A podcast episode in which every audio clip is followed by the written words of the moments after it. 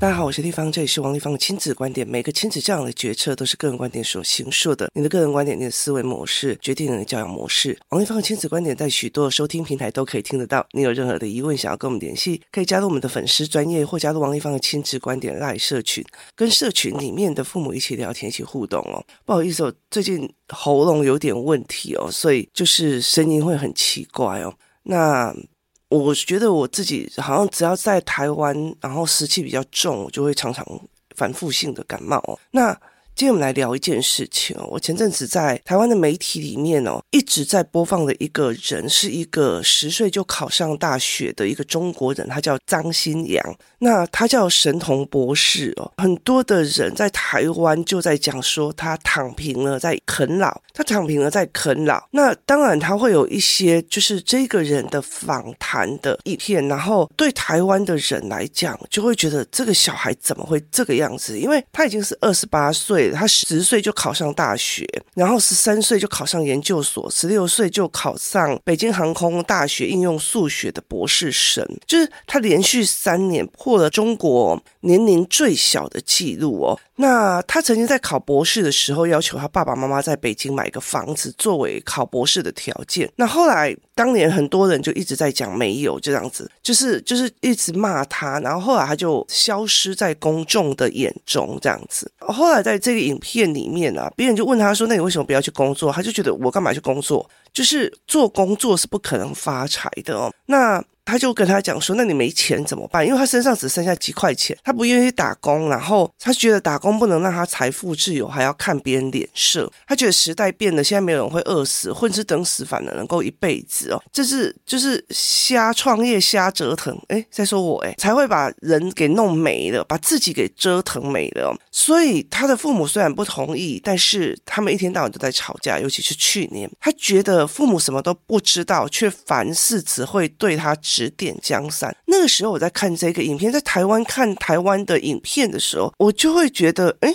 他这一句话是什么意思？虽然很多人在下面骂他，说不长进啊，讲不了有没有？那也有人说他是人间清醒这样子哦。那他就想说，我想要什么，我打一通电话给我爸就好了。他们欠我一套北京的房子呢，到现在也值一千多万。那那个时候我看台湾的影片跟报道的时候，所有人就觉得你父母没有欠你哦，你为什么你父母会欠你哦？于是呢，我就想要去找出这一件事情的答案，就是我想要去找出这一件。事情的答案，所以我就去中国的那边的网站在找。可是当我去中国网站找的时候，我发现了，就是台湾给的这个东西的评价是片面的。为什么？因为他只是告诉你说，天才博士、神童博士，就是。躺平啃老，可是因为这个张新阳，他从十岁开始在中国就非常非常的有名，他在中国就非常有名，所以几乎在中国的那个地方，有很多人是知道他的成长过程的哦。那我大概依照我自己的记忆，大家讲一下，就是。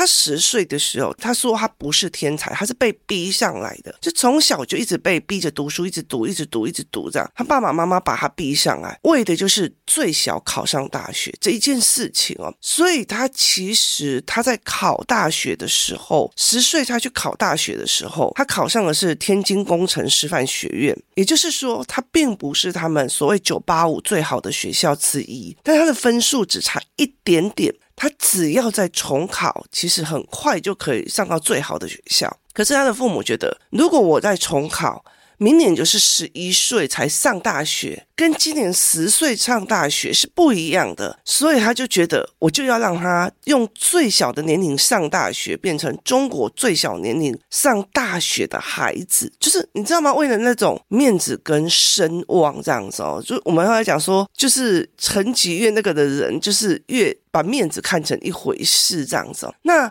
他就坚持要这件事情，所以那时候这个小孩才十岁，所以他只好去听他爸爸妈妈的。好，他十岁上了大学，十三岁考上了研究所。然后呢，在研究所那个时候，德国有跟他谈，就是他们那个学校加上德国有跟他谈说，你去德国拿博士，就是你去德国拿博士，然后去德国公费的留学什么有的没有，都帮他准备好了，也类似交换学生或是这样子的，就还有个机会可以去德国。国这样子。可是他的爸爸妈妈哦，就听别人讲说，小孩如果出国以后就不会回来中国了，他们只要一喝了洋墨水，他们就不会回来了。所以这个爸爸就非常非常的反对他去德国，所以他不愿意他去德国读博士学位，这样子就要死要活的逼他嘛。那后来到最后。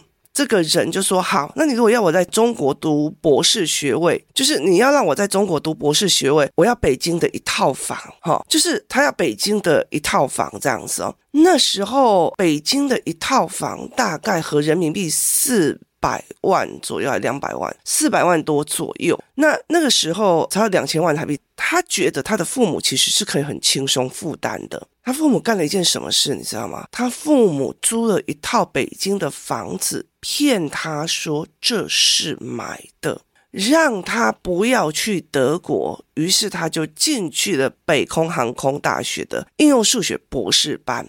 结果等到他博士读到一段的时间，他发现的这个是租的，不是买的。可是这时候房价已经到了一千多万人民币了，所以。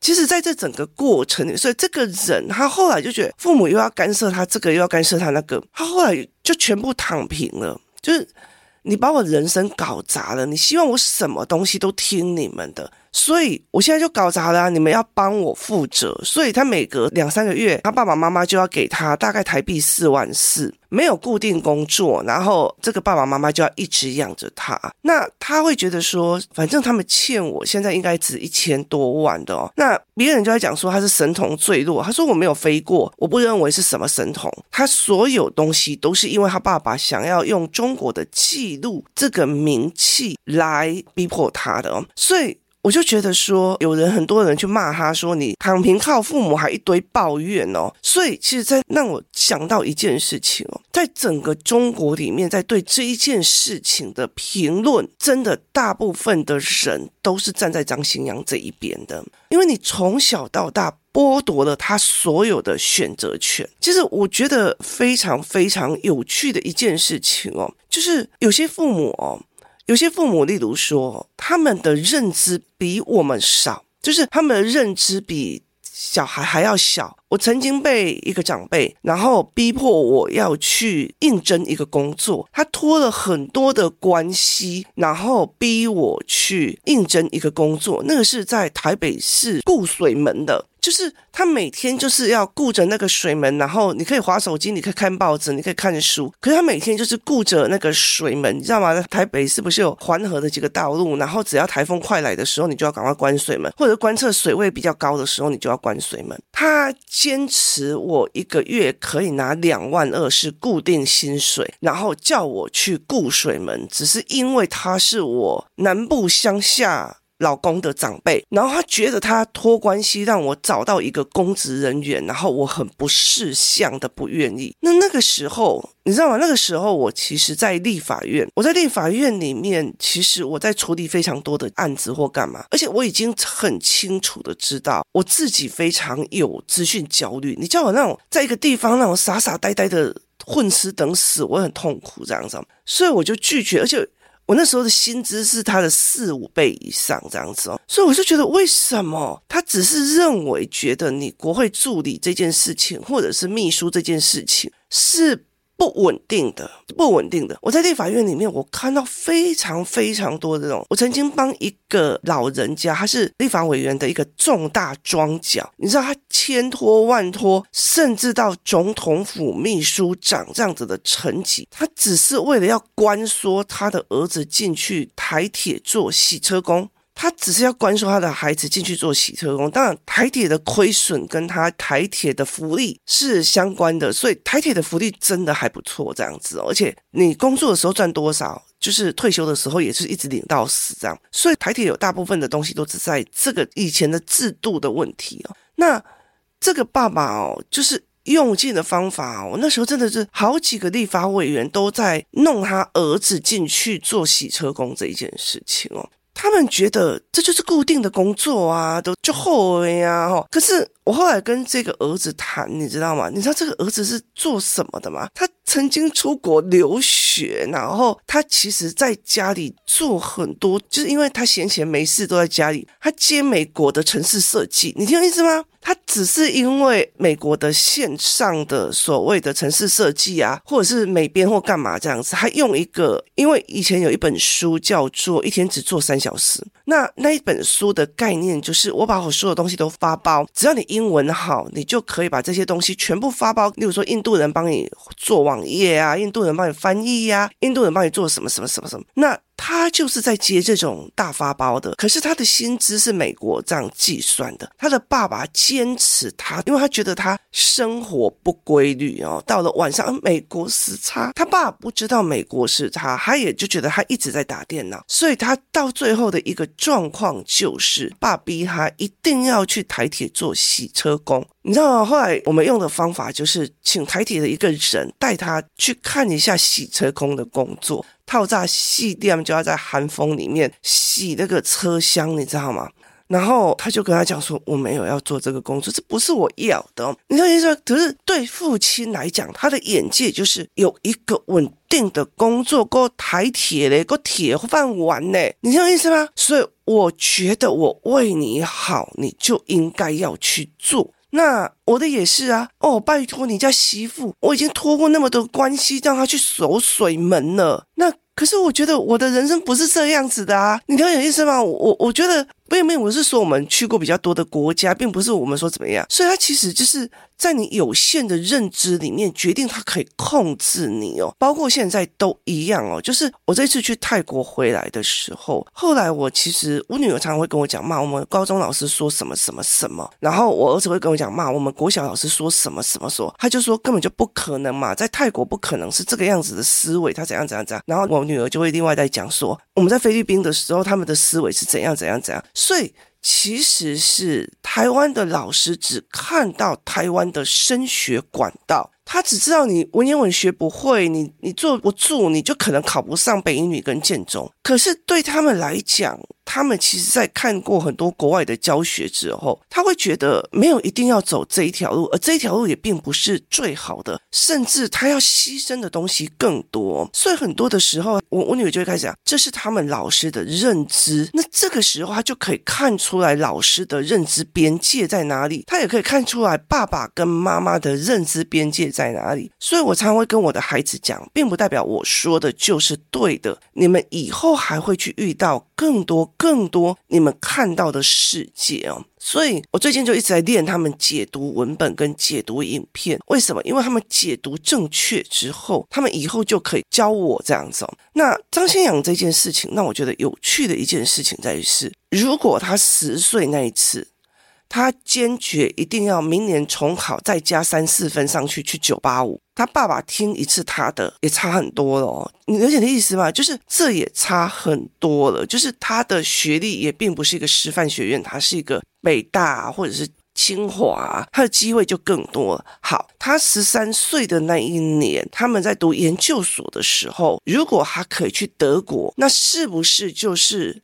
中德双学位后博士，就是双国学位博士班，哈。可是他爸爸妈妈认为，只要中国人出国去留学就回不来了，所以又禁止了。那那个时候他看准了北京的房价要涨了，所以他想要投资。那跟他讲说，好，那如果我去到德国，我也并不一定能够赚到那么多钱。那你要我在。北京读，你就帮我买一个房子，那至少在读书的时候还可以增值。他爸爸跟他妈妈用租房子的方式去骗他，所以但凡有一次哦，其实我觉得所有的中国的博主来讲，但凡有一次张新阳的父母听他一次，就是听这个孩子的决策一次。这个孩子的人生就不会是这个样子哦，所以其实他们经过了非常非常多激烈的争吵，是因为他发现了你一路都在骗我。那我觉得在这很多的概念是父母的认知，他们永远都觉得他们是对的，他们不认为他们的认知是有边界的。意思就是在于是说，像我们这一次就会印象很深刻哦，就是其实例如说我今天回来台湾了，我今天回来台湾了，我看到很多人在讲说，哦，这次期中考怎样啊？这怎样啊？这次会考怎样怎样？就是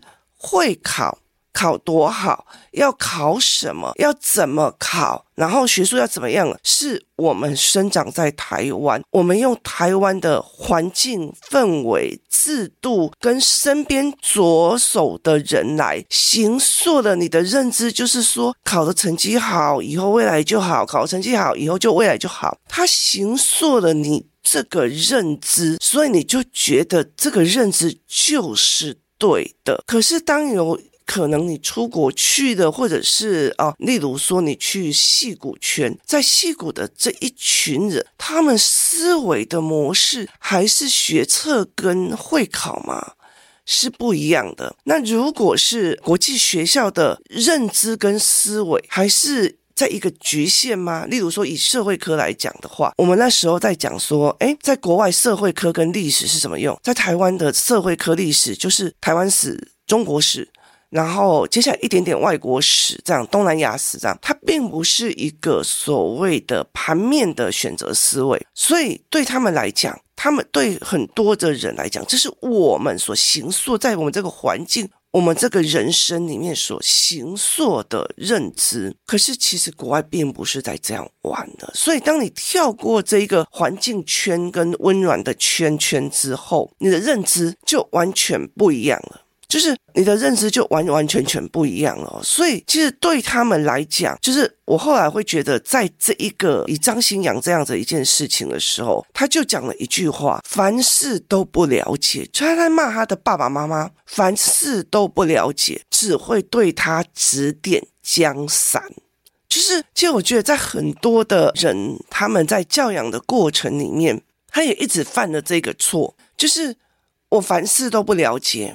我却要对你指点江山哦，所以其实对我来讲，也对我来讲哦，最近我女儿他们就是每天晚上回来就会做一个导图给我看，然后他们会选一篇，例如说商业的文本啊，或者是历史文本或干嘛，甚至他会影片这样。那我就问我女儿说，为什么你每天就是我没有讲，她每天就是吹头发的时候就看了一个影片，然后把对方的思维脉络图画给我，然后就直接用 LINE 传到我的讯息里面。弟弟还需要提醒他，但是姐姐完完全都不需要，然后我就问姐姐说：“你为什么就是会愿意做这样？”她说：“其实学校的课本内容跟文本没有任何值得思维的地方，所以她觉得每天有一个可以思维的要点跟要素，这对她很重要，感觉自己还活着。他们有很多人就不太想上学啊，不太想要干嘛这样子，所以其实。”我其实很清楚的知道，就是就是我会去看高中的课本，然后看一看，我就觉得这种东西是知识类的灌输跟反复的把它出出来，它并不是一个思维模式哦。所以对我来讲，我就觉得如果是我，我一定会。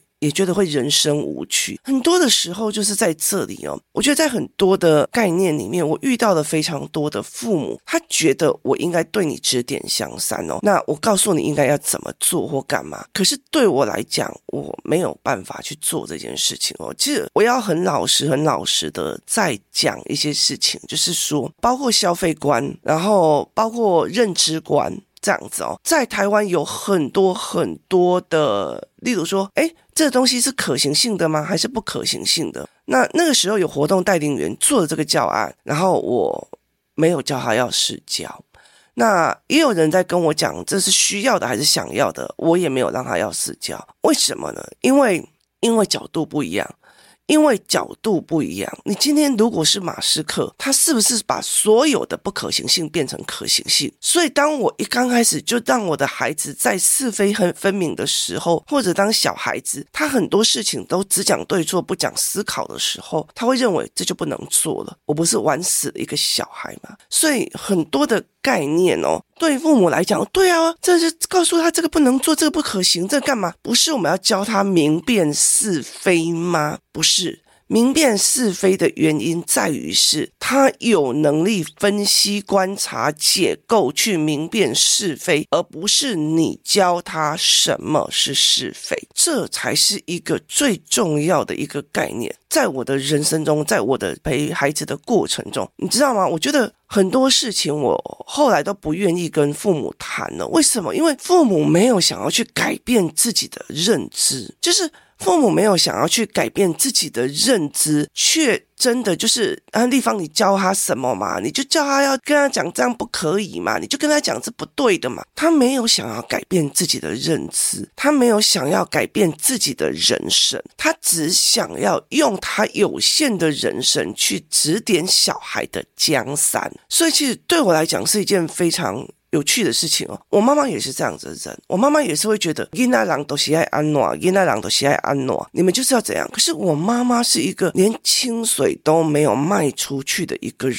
她会去旅行，可她这一辈子从出生到现在已经七十几岁了，她没有离开清水这一个生长环境过，除了旅行之外，所以。他并没有在其他地方生存过，或者是他甚至不会去听别人想法过。他只知道这个东西是对的，那个东西是错的。我爸爸就相反，我爸爸会在很多的细微里面去听我的想法，或者是去揣摩我背后思考什么，所以他就会。就不讲话，他就跟我讲说：“你如果公司不赚钱，你就回来，你就回来，然后我们来做什么什么什么，或者是我觉得我爸最近 pass 的一个讯息让我觉得很感动的一个原因，就是他就跟人家讲说，你们可以叫王丽芳回来，然后我可以给他什么什么什么什么，如果他还喜欢做他这一个工作，我们可以协商在台中做。他他很尊重。”就是你如果还喜欢做这个工作，我还是可以让你在这里住。就是他并不会觉得，哎，他这为什么我好？我在想他不会。所以在这整个概念里面，其实是不一样的。所以后来我才会一直很警惕自己哦。很多人在问我说，为什么我要带着孩子到处去看？我去看泰国的学校，我去看菲律宾的学校。前阵子我有点考虑要去马来西亚跟新加坡，可是我真的是没有办法接受那两个的社会环境跟。文化氛围就比较压抑，我们这种性格开放的真的是不太适合。然后重要的是，我觉得新加坡真的好热哦，它比泰国还要热的感觉，这样子哦，我去过，所以对我来讲，我儿子也去看过新加坡的交换学生，然后呃，他也去看过很多地方。所以我们常常会在讲一件事情哦，我常常会跟我的孩子在讲一件事情，是说我其实也跟我爸爸妈妈一样，是在一个乡下的小孩，可是我的父。父母他们用的话语，或者是很多的话语，我其实是靠读书。当你书读到一个程度的时候，你的逻辑跟你的思维是被书牵着走的，你的语汇也是被书牵着走。很大的一个件事情就是，当你在读书的时候，因为你顺着读下来的时候，你的语言系统是跟着书的那个语言系统下来的。那你看抖音，你的语言系统也是跟着抖音的语言系统下来。